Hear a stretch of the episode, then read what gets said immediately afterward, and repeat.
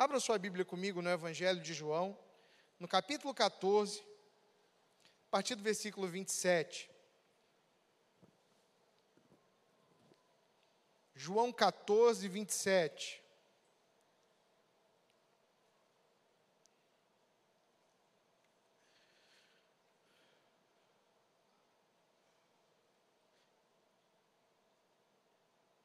Jesus está aqui conversando com os apóstolos na ceia.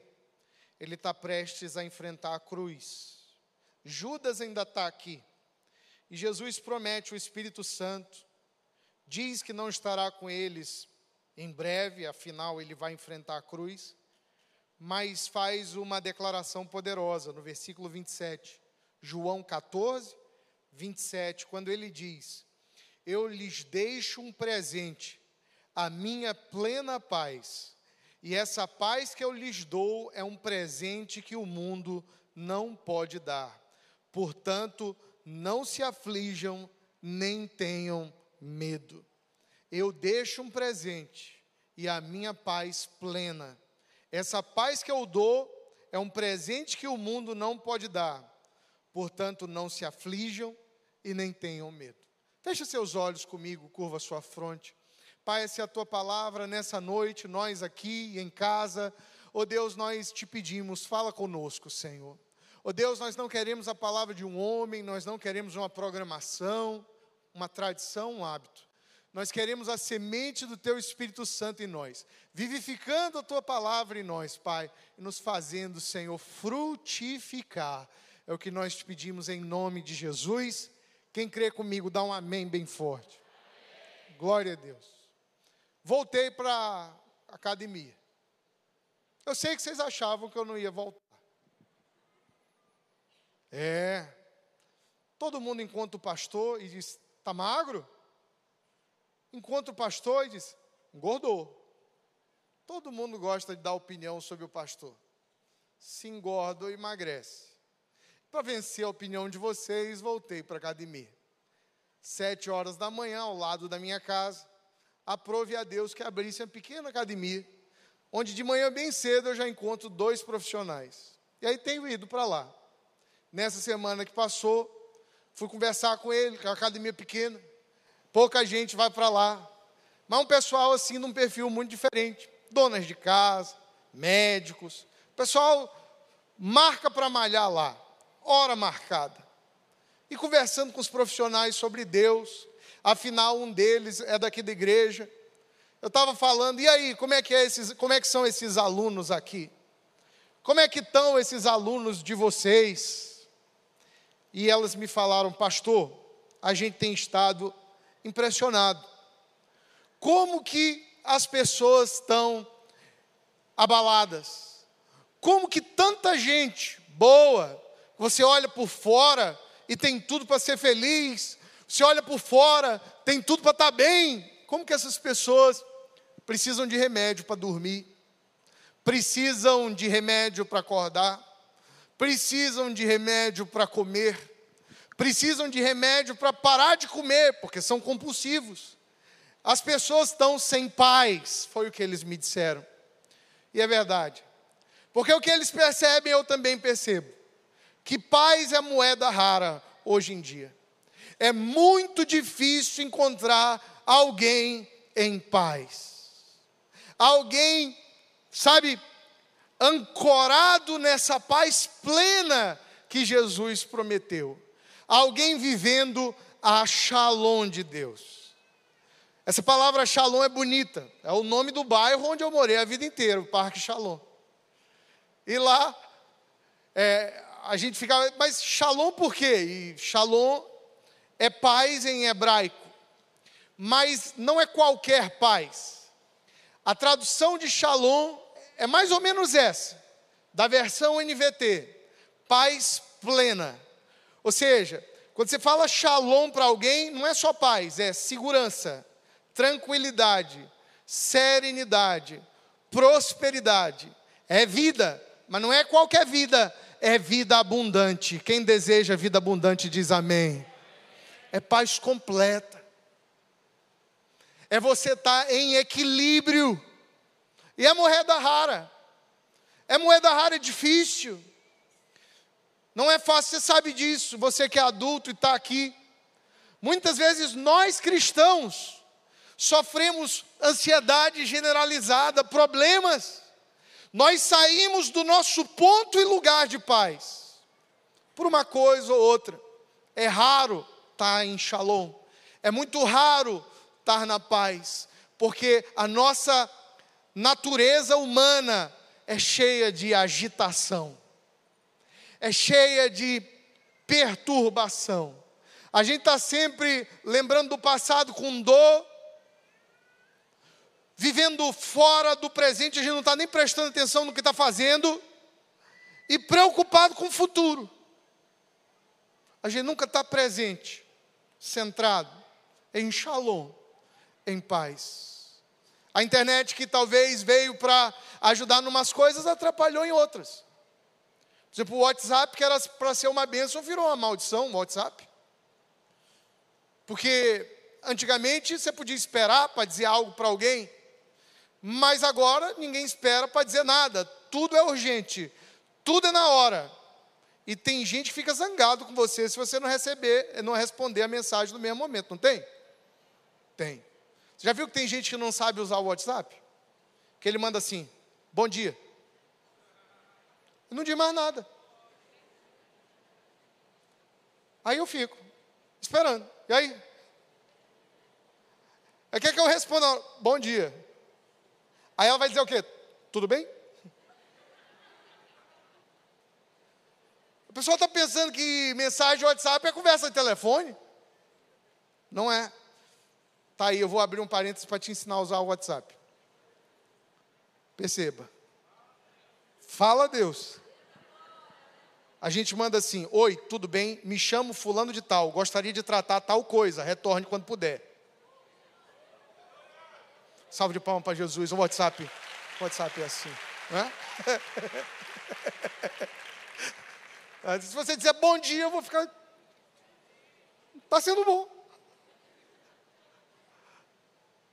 E tudo é urgente. Tem gente que gosta de matar de susto na igreja. Pastor, eu preciso conversar com você urgente. Eu já penso que alguém morreu, foi um acidente, ou um problema muito grande.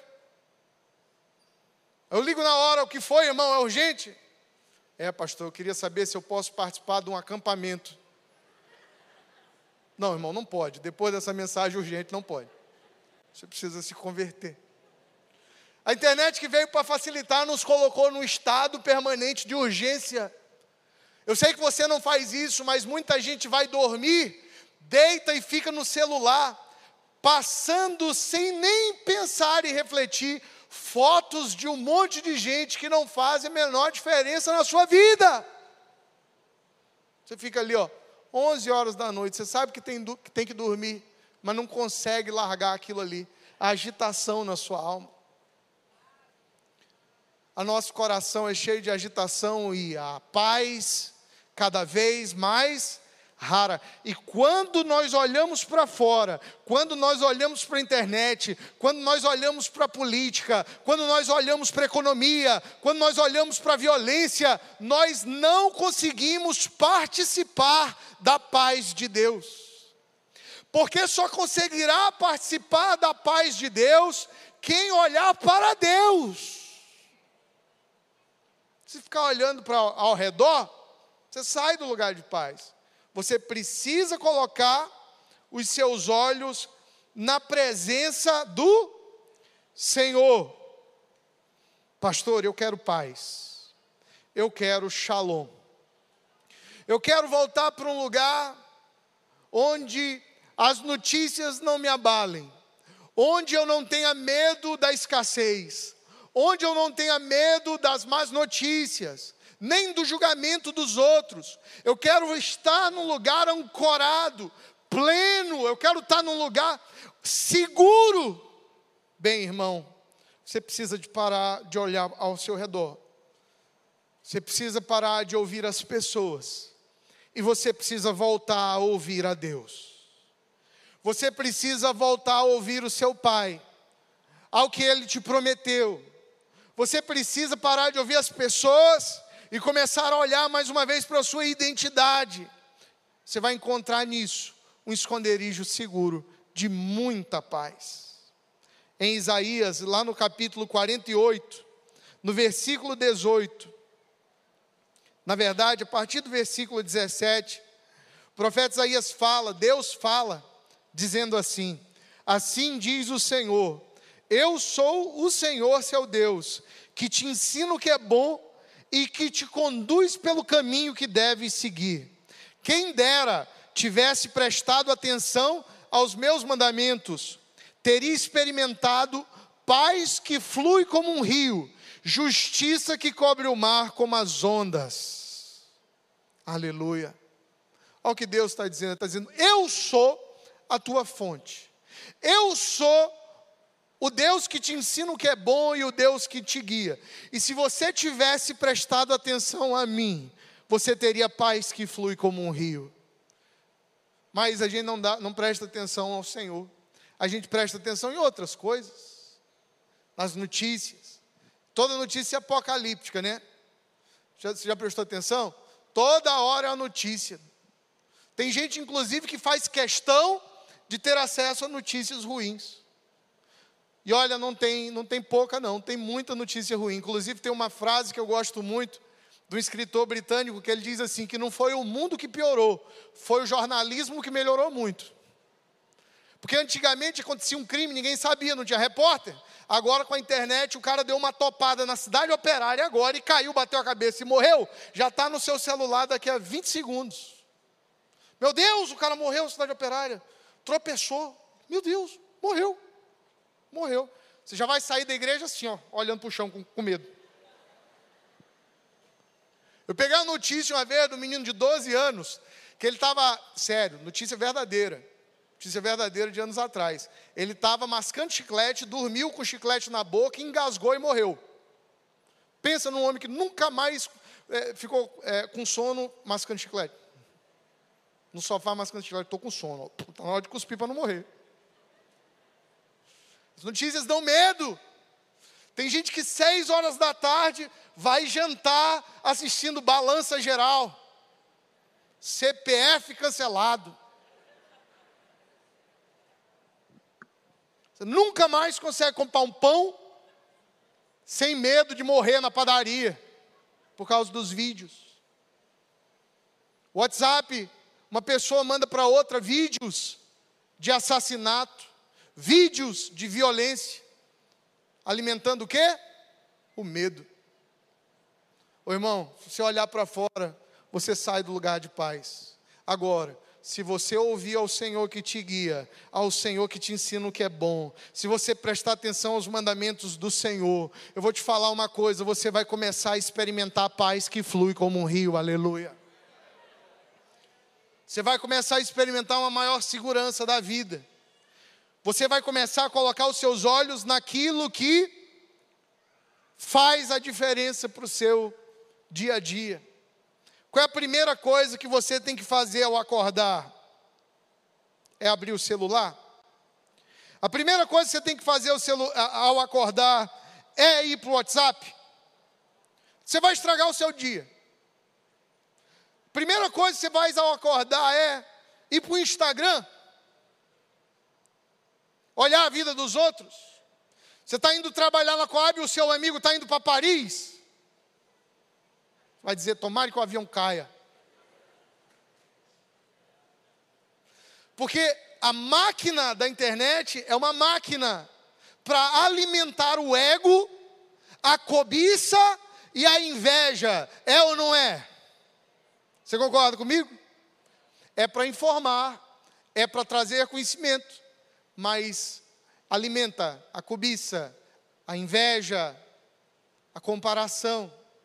Ao acordar, a primeira coisa que a gente faz é te dizer o que é. Antes mesmo de levantar, despertou, está deitado ainda, o olho cheio de remela. Mete a respirada funda e diz: Obrigado, Senhor, por esse presente que é um novo dia. Eu te agradeço, Pai, porque a tua bondade, a tua misericórdia amanhecem comigo novas outra vez, e eu sei que esse é o dia que o Senhor já fez. Vem comigo, Jesus.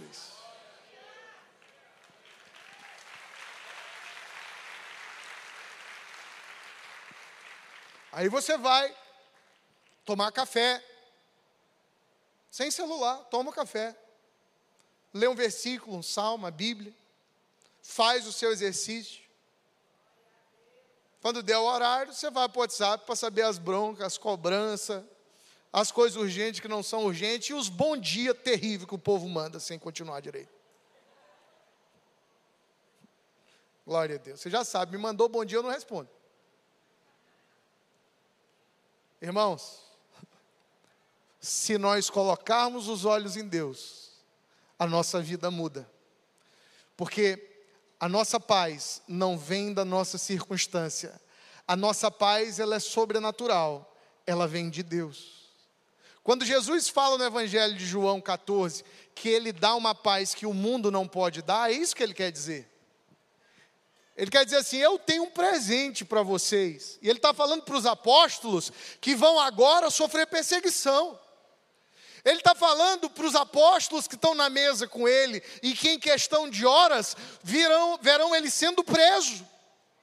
Ele está dizendo: Eu tenho um presente para você, e é uma paz que o mundo não pode dar, é uma paz shalom, é uma paz plena, porque ela não depende da sua conta bancária, não depende se está todo mundo bem, não depende se deu tudo certo, não depende se o seu negócio vai bem, não depende se alguém te ofendeu, não depende de nada, só depende de colocar os olhos nele. A paz inexplicável porque sobrenatural. Você já passou por isso? Eu já. Você já passou um dia na sua vida que você tinha tudo para desesperar, deu tudo errado, e mesmo assim, você estava cheio de paz? Quem já passou um dia assim? Levanta a mão. Você parou e disse assim: Eu devo estar doente. Eu já tive momentos da minha vida, tanto problema, tanta pressão, tanta situação chata, de eu parar e dizer assim: olhar para dentro de mim e dizer assim: rapaz, eu acho que eu estou maluco, porque eu estou bem, eu estou tranquilo, eu estou confiante, eu estou cheio da presença de Deus, eu estou até alegre. A paz que excede todo entendimento não depende do que acontece ao seu redor, não coloca os olhos na agitação ao teu redor, coloca os olhos em Deus. Ergo os meus olhos para o monte, de onde me virá o socorro? O meu socorro vem do Senhor.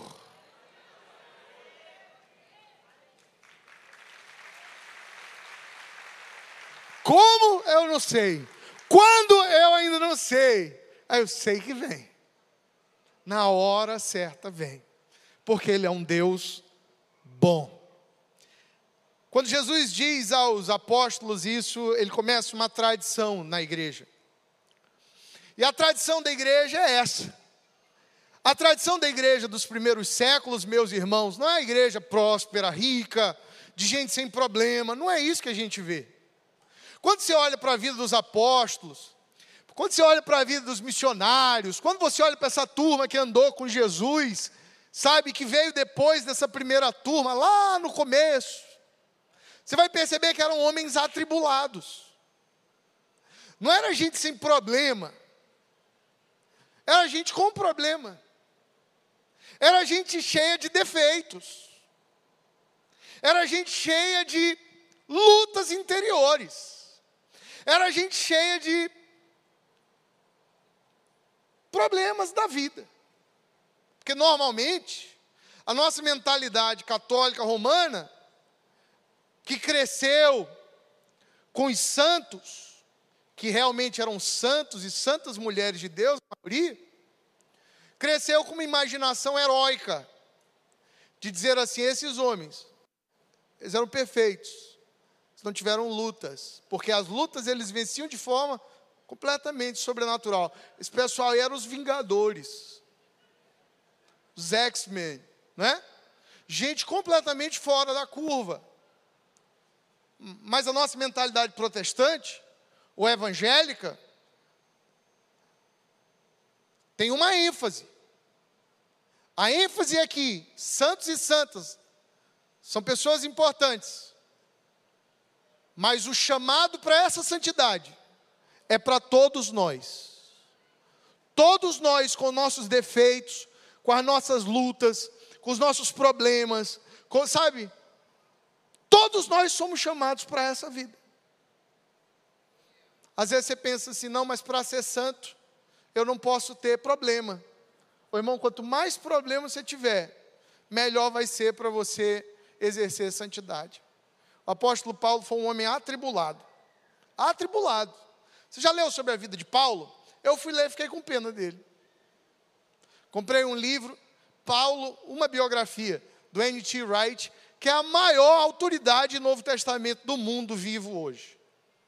E aí, ele escrevendo esse livro da vida de Paulo, eu fui acompanhando e vendo coisas que eu não tinha percebido lendo a Bíblia sobre Paulo, e vendo a luta dele, os problemas dele, os sofrimentos dele, passagens da Bíblia que eu ficava assim: meu Deus, fosse comigo eu tinha desviado. Eu já falei isso aqui, tem uma passagem que eu fico até hoje pensando. Tem uma passagem da vida de Paulo que ele está preso, ele vai ser enviado de barco para Roma.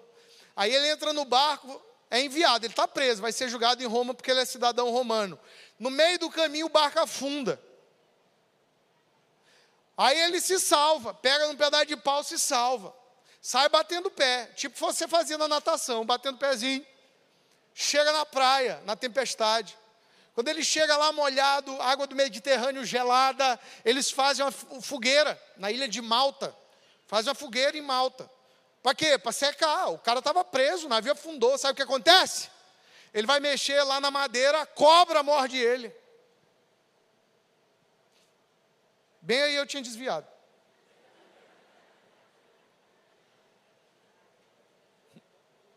Não, bem aí já deu, meu irmão, já deu. Não, não, não, negócio de missionário não é para mim.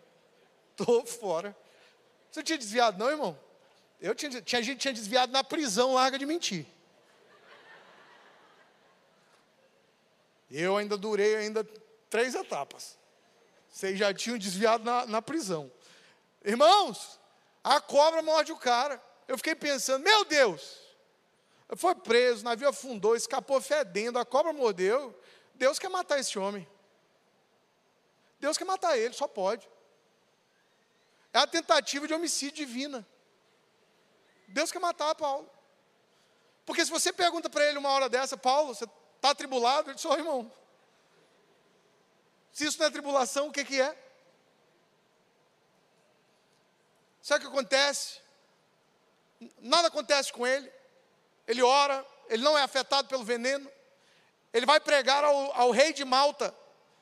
E ele converte, e muita gente é salva numa parada de um acidente no meio do Mediterrâneo em Malta, a caminho da prisão. Esse era um homem que tinha paz.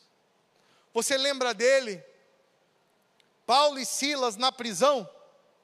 cantando louvores na madrugada, com as costas lapiadas de apanhar, o pé preso na madeira, eles olham para o outro, se agora, Paulo, e agora, irmão, o que, que a gente faz? O que, que você ia fazer?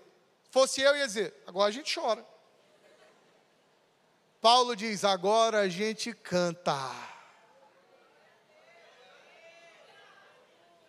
A gente louva a Deus. E o terremoto sacode a prisão, aleluia.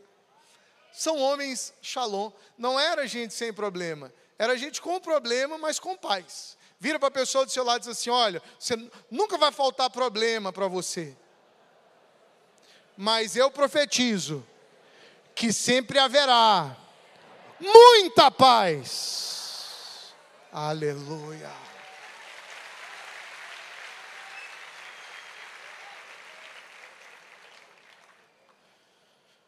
Paulo diz em Romanos capítulo 8, versículo 35, ouçam o apóstolo Paulo.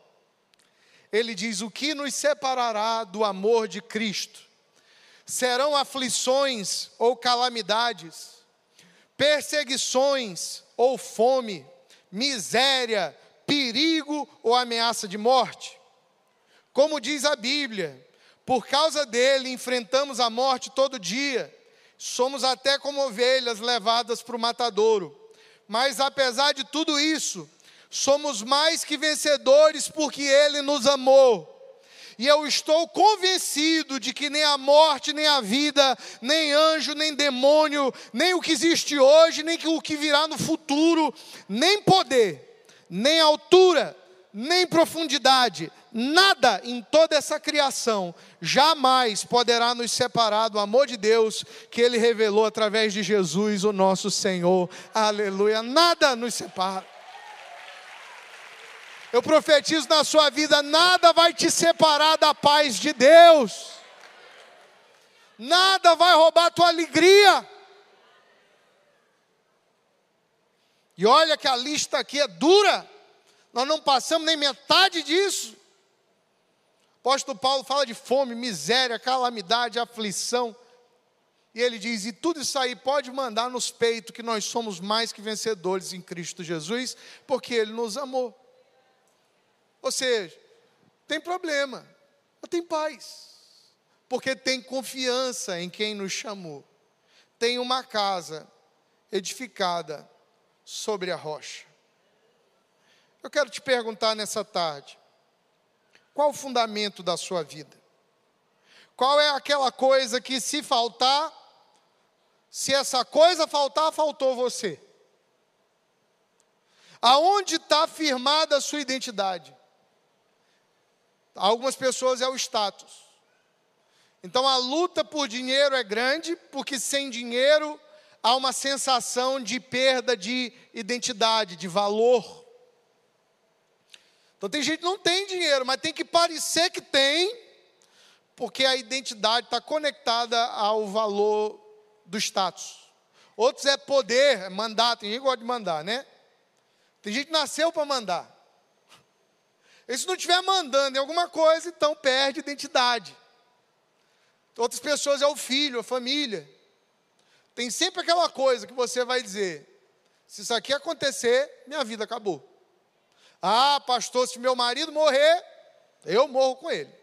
Eu já vi viúva querendo se jogar dentro de cova, já vi. Mas deixa eu te falar uma coisa. O que que se faltar na sua vida, falta você? Entenda a pergunta. Qual é aquela coisa que se não tiver, acabou você? Ah, pastor, se eu perder minha casa, se eu perder minha esposa, se eu perder meu marido, se eu perder meu negócio, se eu perder isso. Isso fala muito sobre quem você é e muito sobre os fundamentos da sua existência. Jesus tem uma parábola importante para a vida do homem e da mulher que escolheu andar com ele. Ele está lá em Mateus, capítulo 7, a partir do versículo 24 e é sobre construir a vida num alicerce firme. Construir o fundamento da vida com um alicerce firme. Jesus diz: Quem ouve as minhas palavras e as pratica é tão sábio como a pessoa que constrói sua casa sobre uma rocha firme. Quando vierem as chuvas e as inundações e os ventos castigarem a casa, ela não cairá, porque foi construída numa rocha firme.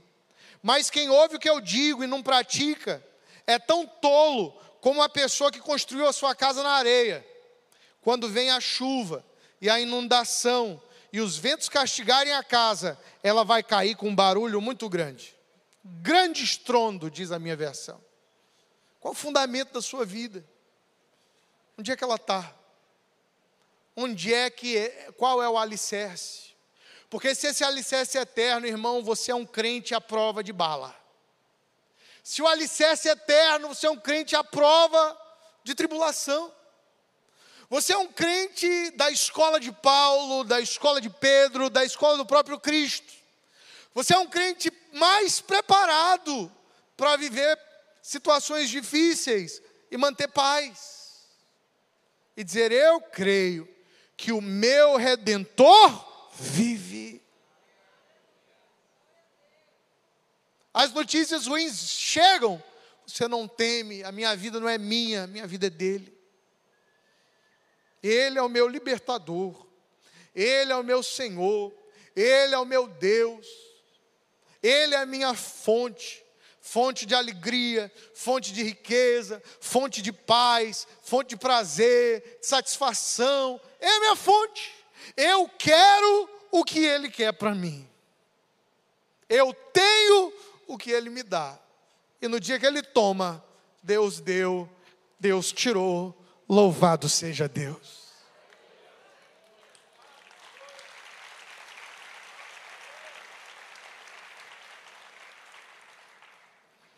É para aí que a gente quer ir, é aí que a gente precisa estar. Tá. Casa bem construída. Porque o desespero demora mais a entrar. Eu não estou falando para você que você vai passar uma vida incólume aos problemas. Não é isso. Vai ter problema para caramba. Mas vai ter mais paz. Eu vejo pessoas preocupadas com problemas pequenos. Mas assim, preocupada apocalipticamente. Gente que numa ansiedade generalizada, numa preocupação acima da média. Jesus disse que a gente não tem controle sobre, a gente não pode acrescentar de Jesus um côvado na nossa vida. A medida do cotovelo à mão. Você tem controle sobre o quê? Você não sabe nem se vai estar vivo amanhã. Por que, que você está preocupado? Você não sabe o que vai acontecer ano que vem. Você sabe quem vai ganhar a eleição domingo que vem? Me diz para eu fazer aposta. Tem banco de aposta na internet quem vai ganhar a eleição. Você sabe se vai ter guerra nuclear? Ontem, pela primeira vez, desde a Segunda Guerra, a 71ª Companhia de Paraquedistas Americanos pousou na fronteira romênia-ucraniana. Desde a Segunda Guerra, essa companhia não estava na Europa. 5 mil homens. O mundo está em guerra. E aí, você sabe o que, que vai dar? Você sabe qual é o seu futuro? Quantos anos você vai morrer? Você sabe o dia? A hora? Pastor, não quero nem pensar nisso. É bom mesmo. Porque se você pensar, você fica ansioso. Você sabe quanto tempo você tem no seu emprego? Agora, quem sustenta a sua vida é o seu salário ou é o seu Deus? Quem sustenta firme e alicerça a sua vida é o que você tem ou é quem te deu o que você tem? Porque quem te deu o que você tem nunca terá falta, ele sempre tem mais para dar. Ele é o Deus do ouro e da prata. Onde está a tua segurança, né? Onde está alicerçada a tua vida? Olha, eu resolvi viver a minha vida alicerçada no Senhor. Em Deus. Deus, eu quero o que o Senhor quiser para mim. Agora é bom o Senhor me dizer o que o Senhor quer, conversa comigo, me diz o que o Senhor quer para mim. Porque eu quero, eu quero desejar a mesma coisa. Eu quero acordar de manhã bem. Eu quero viver a minha vida consciente, presente preparado e em vitória. Jesus vai dizer para mim e para você, para seus apóstolos, na mesma passagem que ele diz da paz plena. Ele diz aqui em João 16 agora, porque vem desde o 13 ao 17 essa fala de Jesus, e aqui no, é, no Evangelho de João, capítulo 16, verso 33, Jesus diz assim: Eu lhes falei tudo isso para que vocês tenham paz em mim. Aqui no mundo vocês terão aflições, mas animem-se, porque eu venci o mundo. Vai ter aflição, mas vai ter vitória. E na vitória dele sobre a dor, na vitória dele sobre a tribulação, a gente vence com ele. Acho engraçado, muitas igrejas hoje pregam um evangelho triunfalista. Um evangelho onde não tem tribulação. Não, converta, não, você nunca vai, nunca mais vai ficar gripado. Converta, você vai comprar carro novo todo ano. Converta, vai dar tudo certo. Quando Jesus foi um homem de dores e que venceu a dor. E na vitória dele, nós vencemos com ele. a gente tem problema, aflições, como ele disse, mas a gente vence com ele. Nosso próprio símbolo é um símbolo redimido. Esse símbolo é o símbolo da maior máquina de tortura do Império Romano. Você ia chegando em Roma na época de Jesus, você via centenas disso aqui, ó. Teve uma revolução em Roma dos gladiadores. E aí eles foram presos lá, julgados, e o imperador mandou crucificar tudinho na Via Ápia, para que todo mundo visse, estava todo mundo lá. A máquina de tortura era esse símbolo da cruz. Sabe o que a cruz virou hoje? Um símbolo de esperança, porque ele sofreu no nosso lugar, porque ele foi um homem de dores, mas venceu o mundo. Nós podemos vencer qualquer coisa que vier no nosso caminho, no poder dele. O que era maldição virou esperança. É, irmão. Anime-se. Vira para a pessoa desse lado e diz assim: te anime, irmão. Você vai vencer o mundo. Se anime, se anime, se anime, se anime, se anime. Se anime. Entra no lugar de paz. Volta para Ele. Lá na academia essa semana eu perguntei: e aí, o que, que essa galera faz para ter paz? As respostas são variadas. Você já parou para pensar no que, que as pessoas fazem para ter paz? Tem gente que é assim, trabalha a semana inteira e é uma loucura na semana. É cobrança de chefe, é conta para pagar, é boleto, é menino, é mulher. Tem até um sertanejo que diz que o homem que não tem um boleto grande para pagar e uma mulher para perturbar o juízo dele ainda não é um homem, é só um menino. Eu sempre ouço uma risada no fundo assim. É alguém se identificando. Aí da sexta-feira, o que, que a pessoa vai fazer para anestesiar? O que, que a pessoa vai fazer para buscar paz? Você vai para o Facebook, você vê. Está lá uma mesa cheia de garrafa de uísque. E a pessoa posta, orgulhosa, aqueles mil, dois mil reais gastos em bebidas. Posta foto, sobe no Facebook, hashtag sextou. Vou passar o final de semana alucinado comendo água, num termo do Goiás. Bebendo. O que é isso? Está buscando o quê? Paz. Porque quando está inebriado de cachaça, esquece os problemas. Você esquece, fica logo rico, você já viu? Bêbado. Bêbado paga tudo para todo mundo. Fica rico, bonito, conversa. O tímido fala mais. Está buscando paz. Amor. Sai na noite, beija, der boca.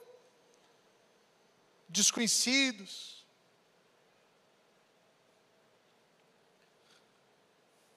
Entra no carro, põe o som bem alto. Tem gente que ainda tem a caixa de som na mala. A música muito alta no carro. Sabe para quê?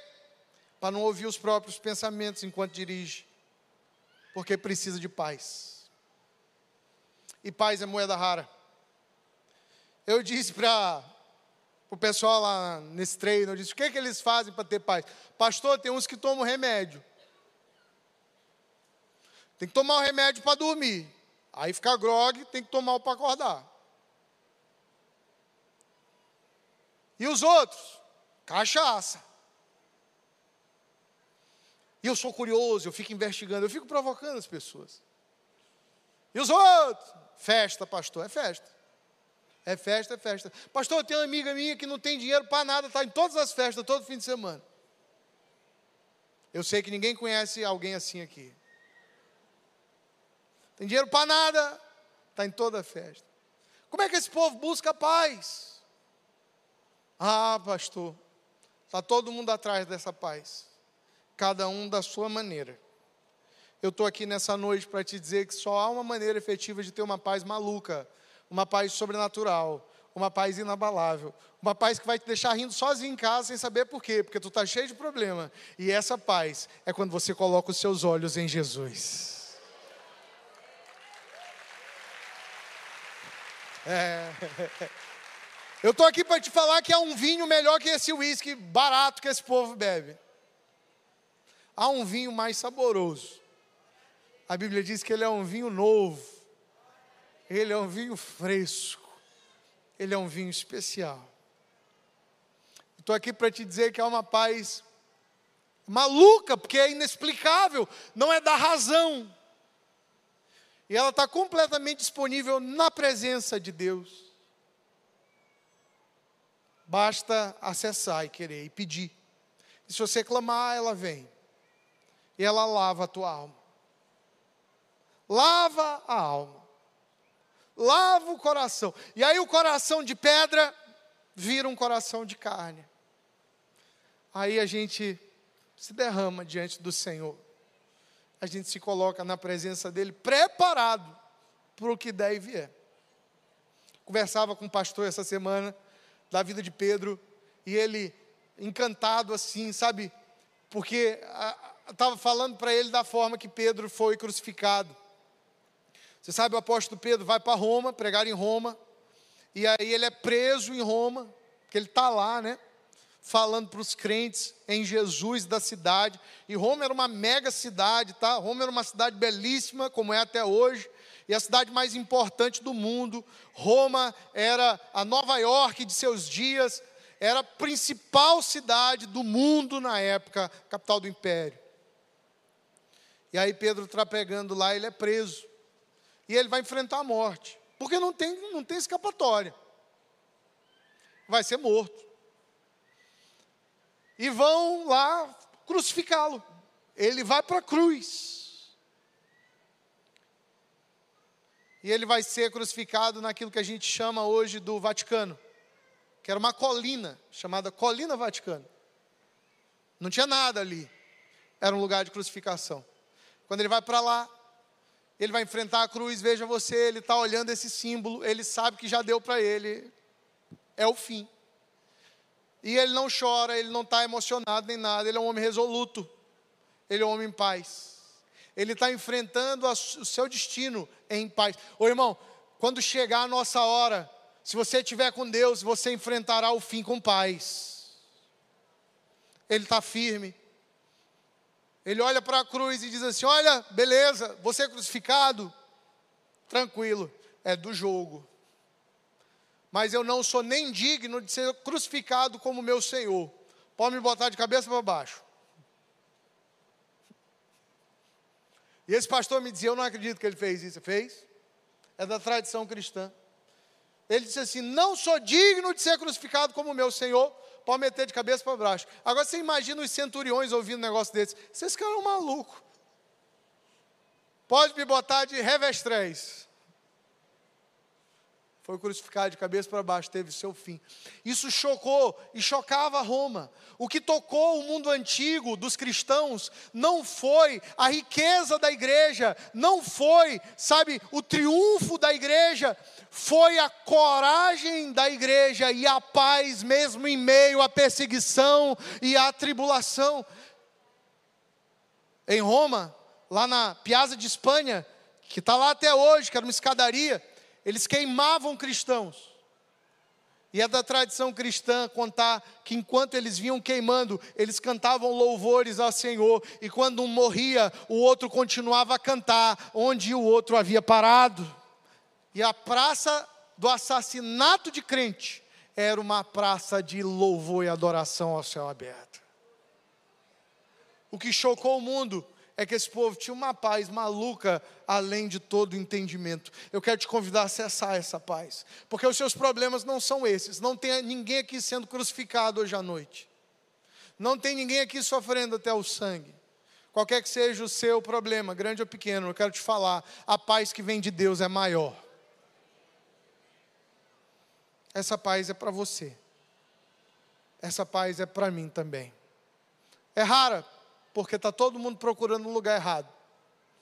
Todo mundo que procura no lugar certo encontra ela. Essa paz está em Jesus. Eu quero terminar dizendo como Jesus disse: Não temas. Não tema. Não tenha medo. Você não anda sozinho. Se você está com Jesus, não estará sozinho, não tenha medo. Não tenha medo da morte, mas principalmente não tenha medo da vida. Não tema ninguém. Não precisa ter medo de ninguém. Eu vi um rapper desse maluco dizendo essa semana, porque Deus usa até os rappers malucos. Ele disse assim: enquanto Deus for meu chão, ninguém consegue me dar rasteira. Está aí um rap bacana, né? Enquanto Deus for meu chão, ninguém me dá rasteira. Irmãos, vira para a pessoa seu lado e diz assim: não temas. É semana de eleição, é guerra nuclear, é dólar, é negócio, é filho, é colégio. A mensagem desse culto de 5 horas da tarde é: não tenha medo, você não anda sozinho.